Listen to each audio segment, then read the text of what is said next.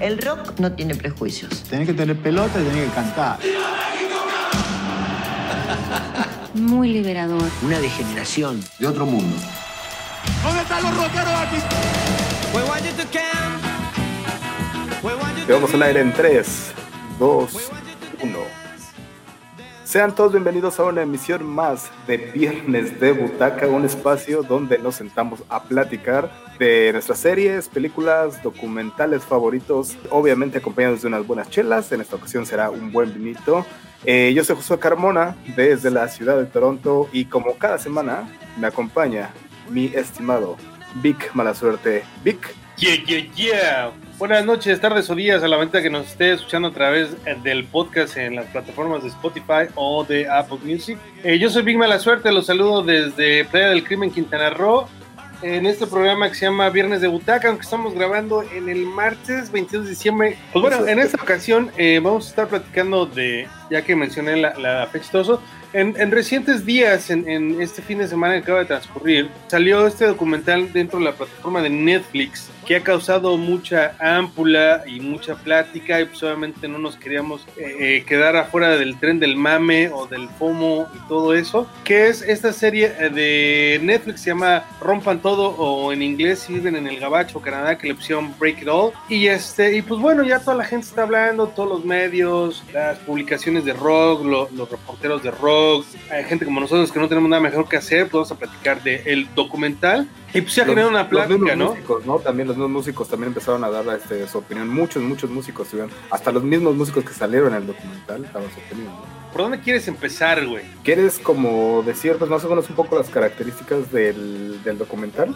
Bueno, eh, es una, así en rasgos técnicos, es una docuserie, lo que se le llama ahora, ¿no? Es, es, un, es un documental en varias entregas que en esta, en esta serie son seis capítulos de menos de una hora, son por ahí de los 48 minutos, donde tratan de, de platicarte a través de entrevistas y, y de pietaje, footage o, o, o, archivo de video, como quieran llamarle, te tratan de platicar la historia del rock en Latinoamérica, ¿no? Que ese es, porque es como el, el, el subtítulo, ¿no? O el, entre paréntesis de, de, Rompan Todo, la historia del rock en Latinoamérica, un así, ¿no? Entonces, así. eso de eso va, ¿no? Entonces, pues, bueno, entrevistan a varios eh, personajes que estuvieron dentro de, esta escena y pues van haciendo un relato de entrevistas, footage, es, anécdotas, todo el pedo, noticieros, programas, ¿no? Es, es, uno de esos documentales donde no se ve ni se oye la voz del entrevistador, ¿no? Ajá, sí, no, no se ve nada más. Se, enfo se enfocan precisamente en los otros personajes a los que están, eh, a los que están entrevistando y además hay que decir eh, mucho, mucho, es, mucho footage, ¿no? Sí, este. O pietaje, muy, pero bastante. Mucho bastante pietaje. Es lo interesante de la serie, es, es que sí, la neta te, te, ilustran, tiene buenas entrevistas, la neta, este, pero pues también tiene grandes ausentes, güey. Entonces es todo el pedo. Qué bueno que empezaste por ahí, dijiste lo bueno de la serie. ¿Qué te parece si empezamos por las cosas que sí nos latieron de la serie? ¿O, qué, pues, ¿o quieres empezar con las cosas, las gachas o qué? No, no, no, lo que sí me gustó de la serie es que ah. eh, yo creo que, que hacía falta un recapítulo de, del rock en español eh, a la actualidad, ¿no? Algo, y también algo histórico, ¿no? Que nos hablara de los inicios, toda esta época de gloria, porque pues, desgraciadamente estamos en un tiempo en que pareciera que pues, el rock and roll ya es algo que ya pasó, ¿no? Ahora estamos hablando de una época gloriosa, ¿no? Como que como si ya no hubiera rock and roll, güey, o sea, como que esto era el rock and roll, pero bueno, independientemente de eso, era lo que se necesitaba, ¿no? Un documental que nos platicara y que las nuevas generaciones, yo estuve platicando con, conmigo que tiene 20 años, mucho de este pedo no lo conocía, ¿no? Ah, caray, pues ¿cuántos años tienes tú? ¿50? Este, lo tuve muy chavo, lo tuve a los 15 años, amigo. bueno. Entonces eh, falta para las generaciones jóvenes, pero sí, eso es lo que, lo bueno, ¿no? Eh, una de las cosas a mí que me latió también es que dentro de las cosas que decíamos, es que por fin, o al menos yo, le pude poner cara a muchos de los personajes que venía yo oyendo desde hace muchos años, pero que a lo mejor no reconocía también caras de algún de alguna persona de algún grupo que habías conocido, que habías oído antes, pero que nunca le habías visto la cara. Javier Batis, por ejemplo. Javier Batis. Este... Que dijo, ¿no? Que él inventó el COVID. no, hay una serie de memes a través de, a partir de este personajazo que es el Batis, ¿no? Pues no dijeron que un shot, un shot de tequila cada vez que, que Batis eh, mencionara la palabra, dijera Santana. Sí, no mames. Porque no le pueden hacer una entrevista sin decir ese güey, yo lo descubrí, ¿no? Yo le enseñé, yo le enseñé. Su mamá me lo llevó, dice. Su mamá me lo llevó. Oye, pero se ve como de la rodada, ¿no? Yo estaba platicando de eso, se ve como de la rodada de Santana, ¿no? Pues sí, pero es más grande el Batis, güey. Ajá, pero se ven igual de ruquillos los dos. El Batis tocó con los locos del ritmo, güey, o sea, no mames. O sea... Oye, bueno, otra, otra de las cosas, ya que estamos hablando de las cosas, bueno, hay cosas, por ejemplo, eso, las conexiones que algunas veces no nos llegábamos a dar cuenta eh, antes de quién tocaba en dónde, quién estaba con quién, porque pues simplemente, o a lo mejor ya se habían quedado en, el, en la historia del rock, o simplemente era como había pasado ya hace tanto tiempo que no nos importaba o nunca le habíamos dado un vistazo, ¿no? Entonces eso, como dices tú, que él tocaba con esta banda, que tal es el papá de tal, y todo eso, se empieza, se empieza a, dar, a, reconocer como mucha gente que estuvo ahí, ¿no? Sí, pues sí, es como dices, una de las cosas buenas de, esto es que podemos ponerle cara a personajes en la actualidad, ¿no? Que igual pues no los conocíamos por X razón, ¿no? esa es la parte chida también, escuchar de viva voz la experiencia, ¿no? Porque muchas veces eh, eh, algo por decir algo que es chistoso, que es bonito del, del, documental, es esta anécdota de, los Café Tacuba, ¿no? Que te platican cuando fueron a tocar a Lola Palusa, ¿no? Y este, ah, y que es algo que tú sabes, la has escuchado por otras gentes, pero platicada por este cabrón, toma otro contexto. Escuchar la anécdota de ese güey, ¿no? De que pues fuimos a, a Lola Palusa, tocamos a, a Lola Palusa, dice, pero nadie nos vio, dice. había tres güeyes de limpieza. Y cosas, eso también, o sea, algo, algo que me latió también de eso y del documental, es que como, como tú ya lo habías comentado antes, que pues cada quien va contando su historia, pero no porque cada quien cuente su historia, no significa que no sea neta, ¿no? No, claro que no, o sea, lo que te digo, obviamente es lo chido de que cada quien cuenta su, anécdota desde su vivencia, ¿no? Después de ahí ya viene la anécdota de los terceros, vienen la, los pinches productores, las disqueras, ya viene la pinche, como, como, pues cada quien cuenta la historia desde su punto de vista, ¿no, güey? Y es un poquito a lo que, a lo que vamos a entrar ahorita, ¿no? En cuanto, pues, que en la historia del rock, que, que, está, es una historia llena de héroes y villanos que por igual ponen en el mismo nivel, ¿no? Como que si nosotros no hubiera habido rock, ¿no? Sin las grandes industrias, sin los grandes productores, y pareciera que gracias a ellos tenemos el rock, ¿no? Oye, pero algo, hay algo muy cierto, que como, como dice por ahí, que la historia la cuentan los vencedores, ¿no? En este caso, ¿no crees que sea algo muy parecido a eso, que la historia la está contando, pues en este caso, ya lo dijiste, ya dijimos varias veces el nombre de Santa Laya, y sí, es uno de los productores, pero en realidad son más. algo que es chistoso del documental es que él, pues él, es este juez. la primera que lo mencionamos. Sí, nada mames, sí. Este, no sé, güey, eso sí se me hace un poco arrogante, un poco narcisista, ¿no? Porque si yo te hubiera cambiado, o sea, si yo te cambio el título del, documental y, te hago una edición ahí un poquito más leve, pareciera que es un documental de la historia de Santa Olaya, güey y que todos los demás son personajes alternos, o sea, si te lo si te apendejas tantito y lo dejas de ver de manera es como como crítica, ¿no? Pareciera que por momentos, güey, estás viendo un documental de la vida de Santa Blaya, ¿no? y, aparecen todos como diciendo, oh, sí, es que Santa Blaya, nosotros acá, ¿no? Y dices, ¿qué pedo, güey? Estoy de acuerdo contigo, pero hay que recordar una cosa, por ejemplo, te voy a decir esto y ya como al principio yo me acuerdo que uno de los primeros comentarios que me dijiste es que se enfocaba mucho en el rock argentino, pero ya enfocándonos un poco en el rock, en el rock en español, por ejemplo, eh, Santolaya produjo eh, el circo de la maldita vecindad, Rey de Café Tacuba, el Donde jugarán las niñas de Molotov. Y por ejemplo, de esos tres discos, dime otros tres que sean igual de significativos en el rock mexicano que esos tres discos. Bueno, tú tienes tu lista ahí, güey. Me agarras así como, como ahorita no sabría decirte a bote pronto. bueno, es que, pero, pero sí, yo creo, yo creo que o sea, el hecho que sean grandes discos y que hayan significado en, su momento algo, un putazo en ventas, tampoco define el rock en español, no define el rock mexicano. O sea, obviamente sí fue una influencia, obviamente sí fue un gran, es un gran productor, pero a lo que voy es que el documental, hablando en cuestión eh, eh, de entretenimiento, como, como el video que es este, es esto, este, pues es eso, no es, no es, no es, no es objetivo, güey, es muy subjetivo. O sea, todo viene a través de la vista de Santa Blaya, o sea, o sea, pues es que no mames, o sea, sí, gran productor de esos tres discos que acabas de mencionar, pero pues no mames, y los caifanes, y lo que hizo los caifanes, y el nervio del volcán.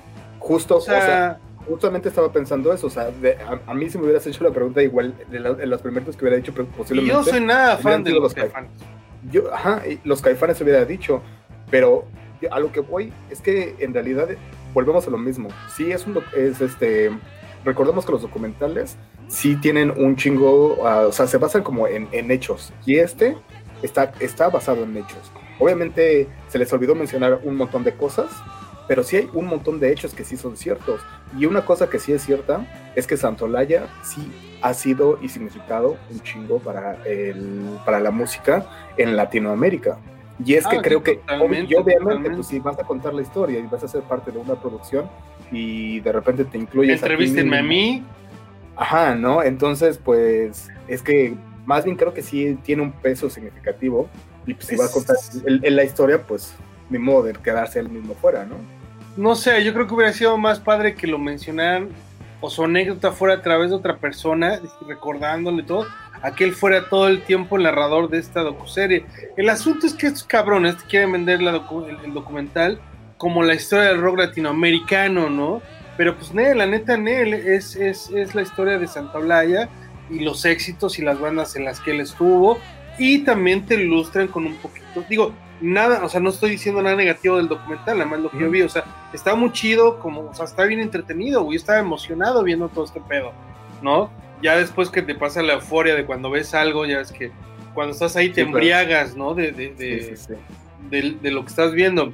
Al momento yo con los, con, los dos últimos capítulos, güey, dices, no mames, o sea, sí está, me emocioné cómo retoma, cómo, cómo dices, bueno, al final el rock mexicano es el que la acaba rompiendo, ¿no? Porque fue principio de los 2000 donde México dijo, a ver, güeyes, háganse con nada. Pero bueno.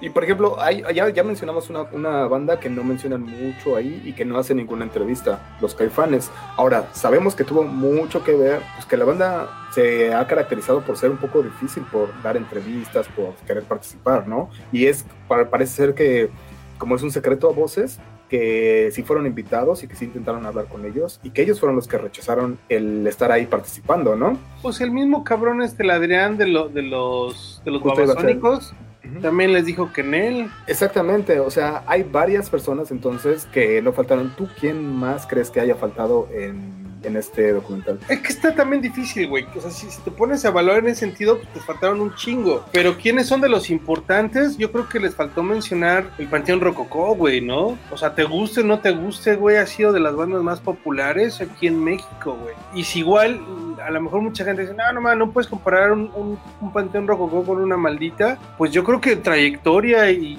cosas musicales, pues dentro de su género, yo creo que sí tiene un, grupo, un lugar donde este pedo, ¿no? Y pues no se toman, no se nombran ni de pedo, ¿no? Eh, bueno, fíjate, justo estaban celebrando los, ¿cuántos? 20, 25 años, 25 años si no me equivoco. Creo que los de carrera. Y lo iban a hacer en el Foro Sol. Sí, iban a aventar tres, güey. Y era lo que habíamos comentado, ¿quién, quién llena tres veces el Foro Sol, no? de las bandas de acá, güey, ¿quién llena tres veces el Sol? Ya era sold out, ya, ya era sold out y lo tuvieron que pasar y ya. iban a abrir otra fecha, güey. Pero sí, o sea, tiene razón, o sea, de esas bandas que son quizás más nuevas, pero pues ni tan nuevas, ¿no? O sea, sí ya tienen un chingo de años. Pero Por sí, eso que te digo, o sea, yo creo, sí, o sea, eh, eh, el, el, el, el, indie no lo menciona, el, el, el, de los noventas, o sea, un poquito Tijuana, ¿no? Pues sí, pero igual. Pero no sé, es que es bien aleatorio. Por haber mencionado a Julieta Venegas, ¿no? Ajá. Bueno, hay otra cosa que a mí en lo particular me gusta, me gustó mucho de ese, de ese documental y que es que le dan un peso bien cabrón al momento sociocultural en el que estaban pasando las cosas y cómo es que eso influyó en la música. Creo que eso nosotros ya lo hemos hablado muchas veces, pero creo que también de muchas veces no lo vemos tan objetivamente o no nos damos cuenta. Por ejemplo, para nosotros sí sabemos lo que significó como movimientos como el 68 o el, o el concierto de Avándaro en el 71 en México, ¿no?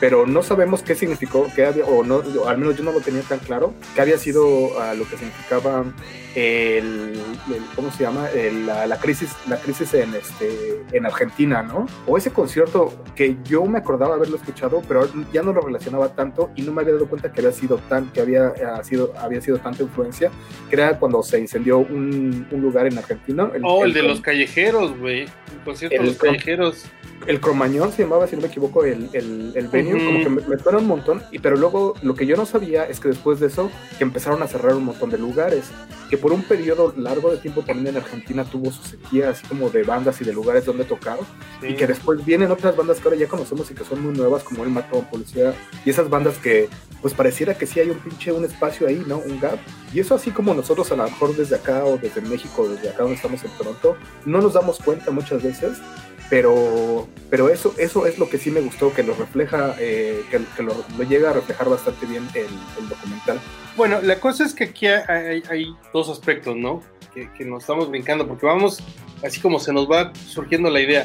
Pero por decir, ah. en realidad, en sí, en historia paralelas, en realidad, en realidad el documental cuenta la historia del rock argentino y lo que está pasando en paralelo en México con el rock mexicano, ¿no? En realidad empieza con México, ¿no? Ajá, sí, empieza con, con, con la culisa y todo ese pedo, ¿no? Habla de todo ese pedo. Ah, incluso habla de Richie Vale, ¿no?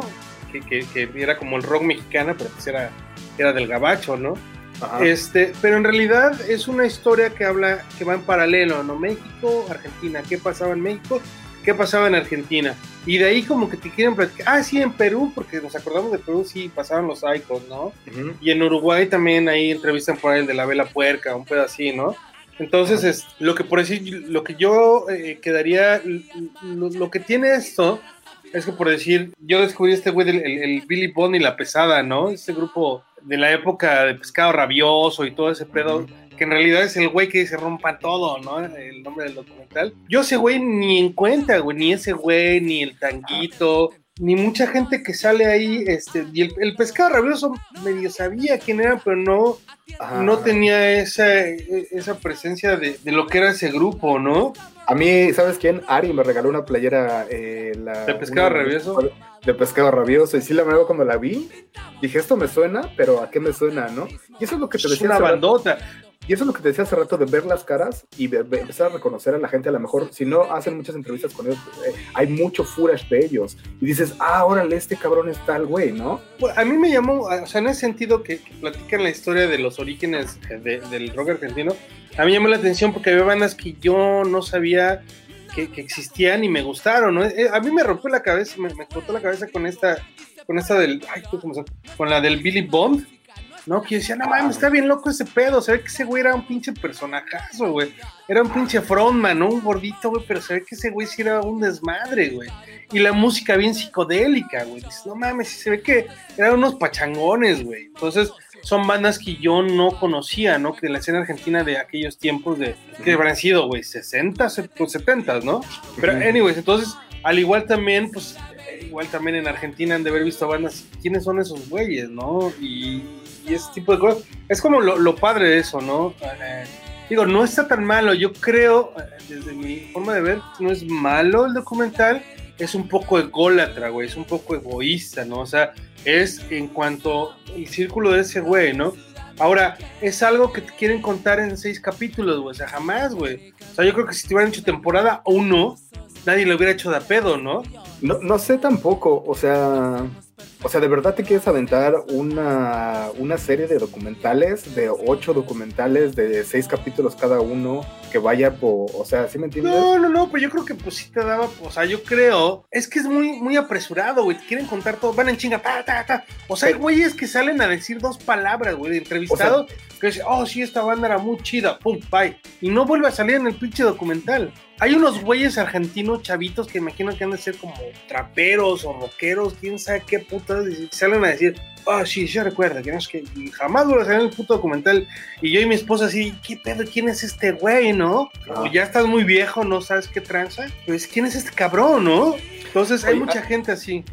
Oye, hay otra cosa que me quedé, eh, me quedé preguntándome a mí mismo y es como de bandas que yo había escuchado por las personas que llegamos a conocer acá, ¿no? Eh, no sé si te acuerdas, por ejemplo, de Rodrigo, que siempre él se decía, no, los redonditos de ricota. Y, de, y él, o sea, insistía y insistía, ¿no? Y entonces yo me quedé pensando, cuando lo mencionan ahí también hay muchos, varios artistas que los mencionan. Entonces yo me quedé pensando qué tan, en realidad, qué tan significativos son. Y algo que me hizo un poco reír también fue que por ahí el Paco, el Paco Huidobro de Molotov sacó por ahí un tweet que decía, me acabo de dar cuenta que redonditos de ricota es este no es una receta de, de mi tía o algo así porque pues en realidad a lo mejor no sé o sea a, qué nunca se mencionó güey los redonditos de los redonditos de ricota a pesar que fue un putazo en Argentina bueno en, Uruguay en Sudamérica fue un putazo acá no no se mencionó o yo no recuerdo de chavo Ay, no, como no si le dedican que le dedican medio documental a ellos que es así su este los ricotinos, o no sé cómo le dicen. Los ricoteros. Los, ricoteros. No, pero en México nunca se mencionó. Ah, en México no, y es a lo que voy, o sea. O sea, yo los conocí. ya ahora ya no sé qué, qué, peso darle a una banda como ellos. Si, eh, si, si es una bandota o no, porque en realidad nunca nos llegó, o qué onda, ¿sí me entiendes? Ajá, yo no sé, yo, es precisamente, yo a los redonditos los reconocí hasta que llegué a Canadá y empecé a, a cotorrear con, con gente de Argentina, con gente de Uruguay, ¿no? Como el Rodrigo, que pues no, o sea, a la hora que llegaras a su casa los redonditos de ricota, ¿no? O, el indio Solaris, todo eso, pues chale, güey, este no, muy clavado, ¿no? Pero bueno, ya dices, ok, ya te das cuenta que es parte de la historia del rock. Este, otra de las cosas que también yo me sacó mucho de pedo, que dices, ok, saben, o sea, ok, te entiendes que no hayan incluido a una persona como, como, como, el Saúl Hernández, ¿no? Porque es una persona difícil, a lo mejor no, sí, no, o sea, nunca tuvo relación con este, con este cabrón de, del Santa Olaya o qué sé yo, ¿no? Bueno, que entre los grandes ausentes. Pero ¿por qué, cabrón, le das tanta relevancia e importancia a un personaje como Fer de Maná, güey? No, dices, no mames, güey. O sea, ok, yo entiendo y, realmente acepto el peso que tiene Maná, ¿no? O sea, llena estadios de pura ruca. Eh, pura tía, ¿no? Perdón, chaval. Pero pues la neta, o sea, realmente eh, el, fan, el, fandom de, de, Maná, pues ya es acá pura señora, güey, y sus sobrinas y todo, ¿no? Y está todo bien, hay públicos para todo. Pero ¿por qué chingados insistes en ponerle un documental de rock cuando esta mamada ni siquiera rock, este cabrón ni siquiera rockero. Oye, pero creo que ahí también, ahí mismo, creo que se, tratan, de, tratan de responder esta misma pregunta que tú te estás haciendo en este momento. Y creo que va por ahí de que el, el Panteón Rococó, ¿no? Que no sabes si qué, qué, tanto peso debería de haber tenido, porque está llenando estadios, está haciendo, pues creo que ellos mismos responden un poco a esa pregunta al decir, bueno, la mera verdad es que pues les guste o no les guste, pues Maná ha sido esta que fue la que para mucha, para una generación pues era lo que ellos eh, veían de rock, que siguen llenando estadios, quién más que otro artista lo está haciendo. Entonces creo que va un poco por ahí, sí, está raro. Eh, una cosa como precisamente ahora que dijiste eso, cuando estaban mencionando que una de las bandas principales de Colombia, por ejemplo, había sido su banda de de Juanes, ¿no? De Equimosis. Ay, sí, este, no mames. De, de, heavy metal. Entonces, eso, eso es lo que voy. O sea, hay, hay unas cosas. que no, Juanes ahí, No sabes, ajá, no sabes qué tanto peso darle. Eh, no sabes en realidad qué tanta influencia tuvo. No sabemos, eh, ya lo dijiste tú ahorita con Maná. Maná en realidad qué tanto influyó a una generación o no. Qué tanto debería de haber dado, estado 20 minutos o lo que haya durado su entrevista.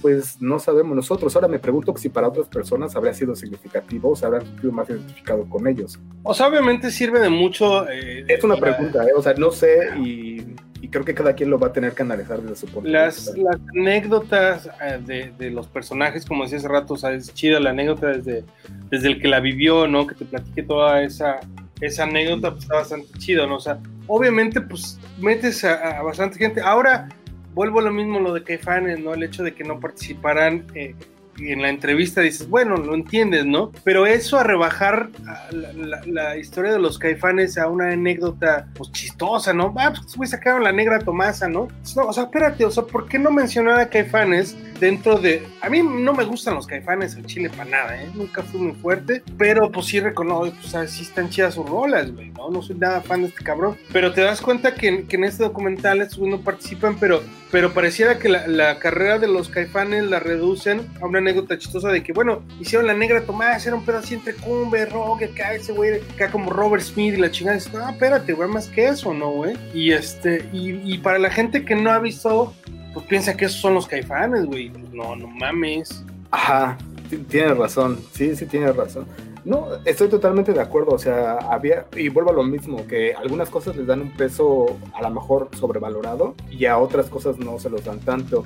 Eh, en uno de los comentarios que hacía, eh, Rodolfo por ahí decía que por qué no había salido, es, que por qué no había salido Los Héroes del Silencio. Y creo que su excusa ahí también es que precisamente pues, es, una, es un grupo español y se, en, en, realidad se, se, se hacía como, eh, tendrían la idea de hacer un, un, documental del rock en Latinoamérica, ¿no? Pero tienes razón, porque en ese caso pues, también estás mencionando a grupos como Radio Futura o ¿cuál es el otro que menciona por ahí? Este, Neón. Ah, del rock español. Del rock español, ajá.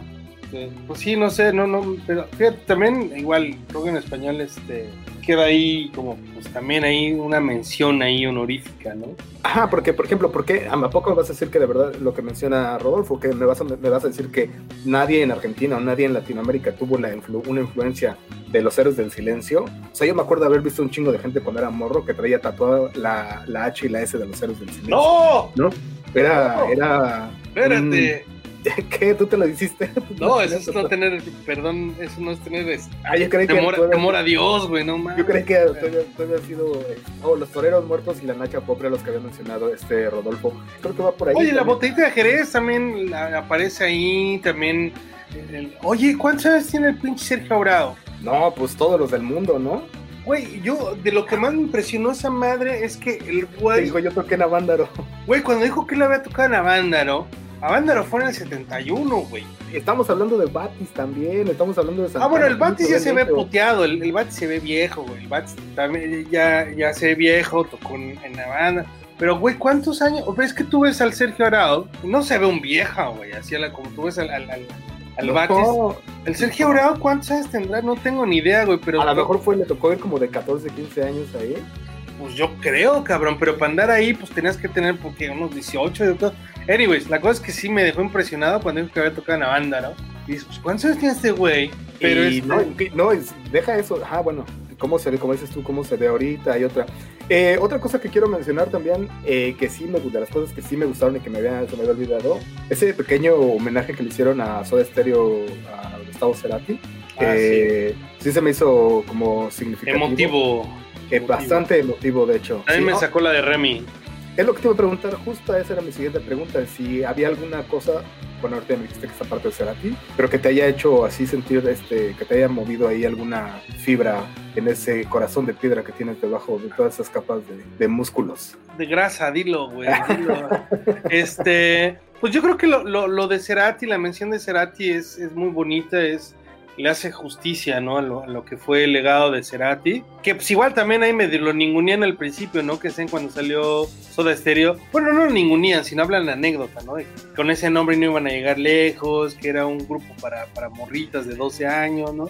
Pero pues a la final, pues si te das cuenta, pues que Cerati era Cerati, güey, perdón, pero, pero pues era, era, era, era una cosa maravillosa el tipo, ¿no? Como hacía las canciones y la entrega que tenía. Entonces sí, es como que la parte más emotiva.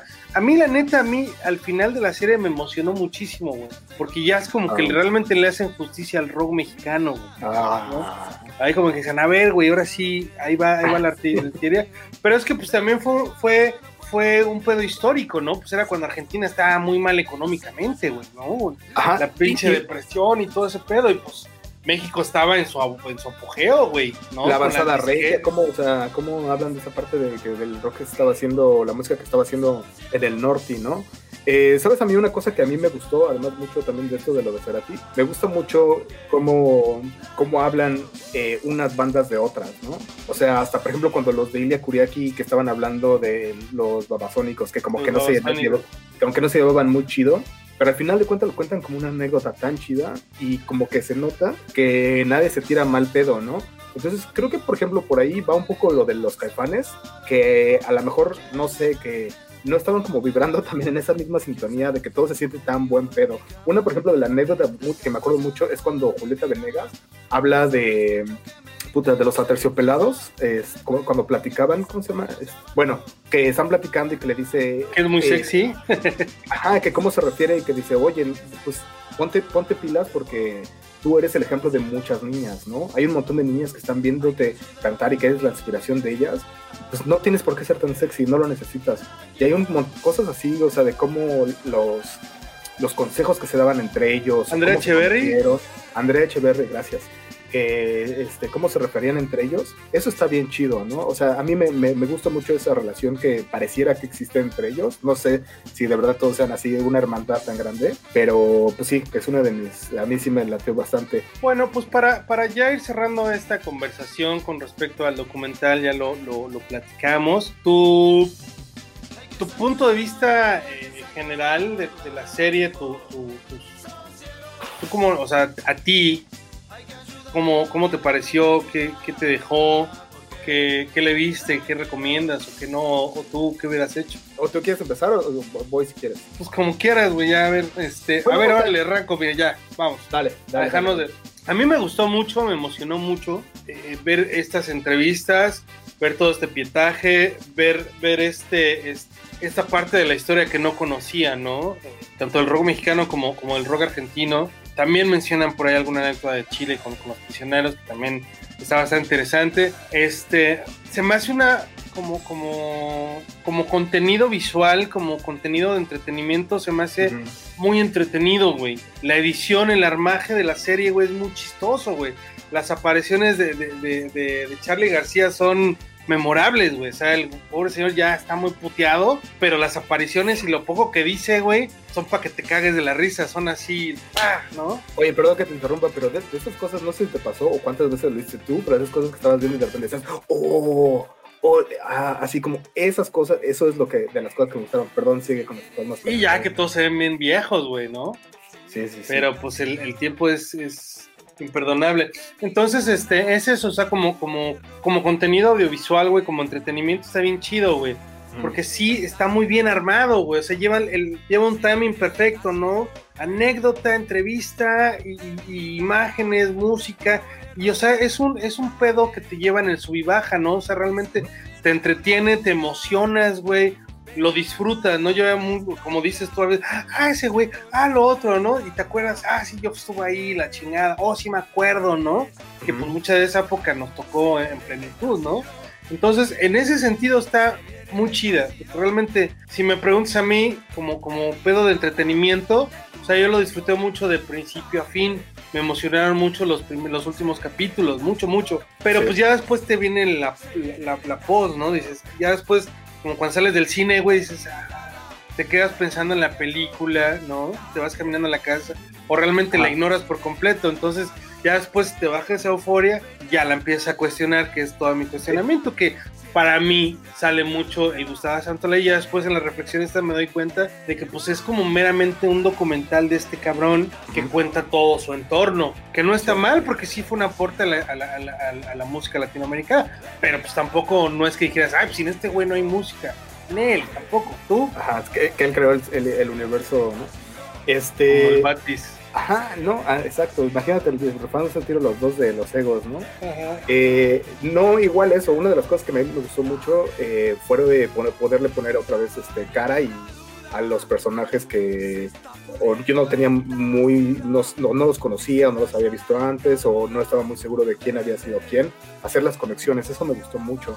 Eh, me gustó mucho una cosa, que Netflix es una plataforma que tiene un alcance tremendo. Y yo de hecho me puse a hacer una más o menos, ahorita quiero, men- la voy a mencionar rápidamente, una lista de algunos documentales que existen del rock mexicano. Y te aseguro que ninguno de esos documentales ha tenido ni siquiera una quinta parte de las vistas que tiene, que tiene, que ha tenido Netflix. Entonces a mí algo que me, que me agradó mucho, y es algo por ejemplo que comentaban también ahí en, eh, que hacían, perdón, en los comentarios, eh, que, que, que hay que darse cuenta también que esto es como un reflejo, un documental de la industria de la música. Y quién ha sido una persona que ha tenido un poder grandísimo en la industria de la, la- del rock y de la música latinoamericana, pues es ¿Las precisamente... eh, la- y es precisamente pues estas personas que estaban haciendo, produciendo los discos como Gustavo Santaolalla, ¿no?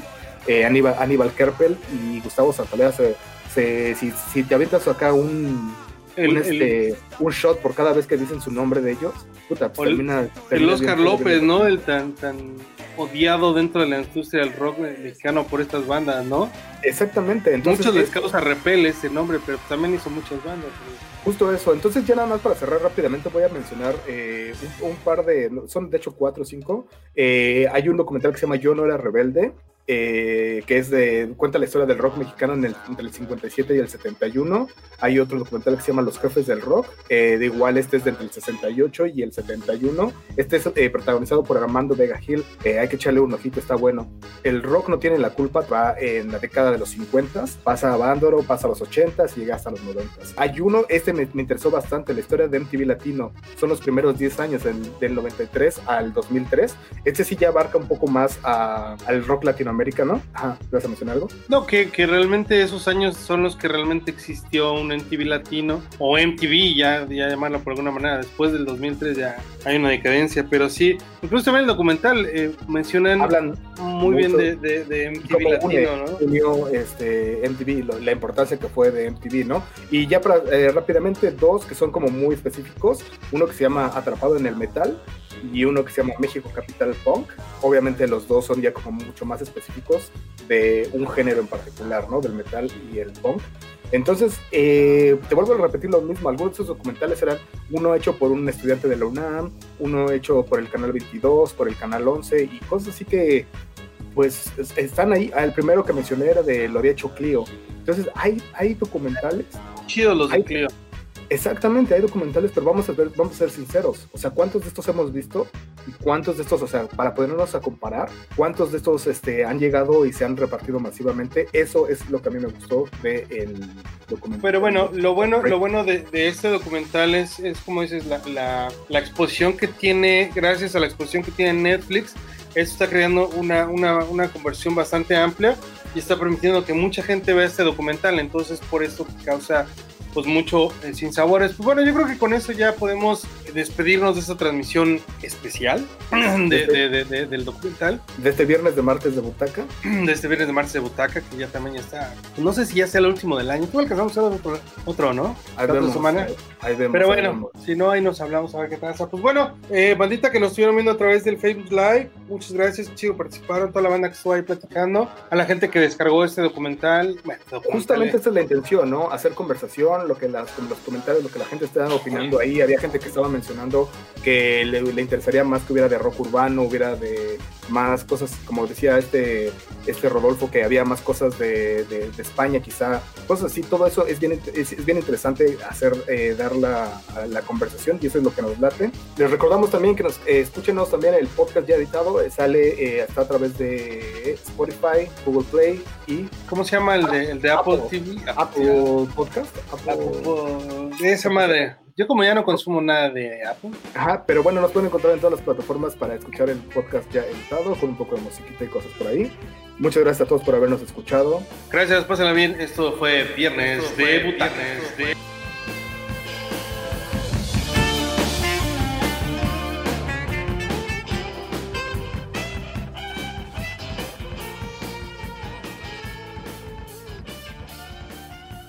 ¡Ya me va a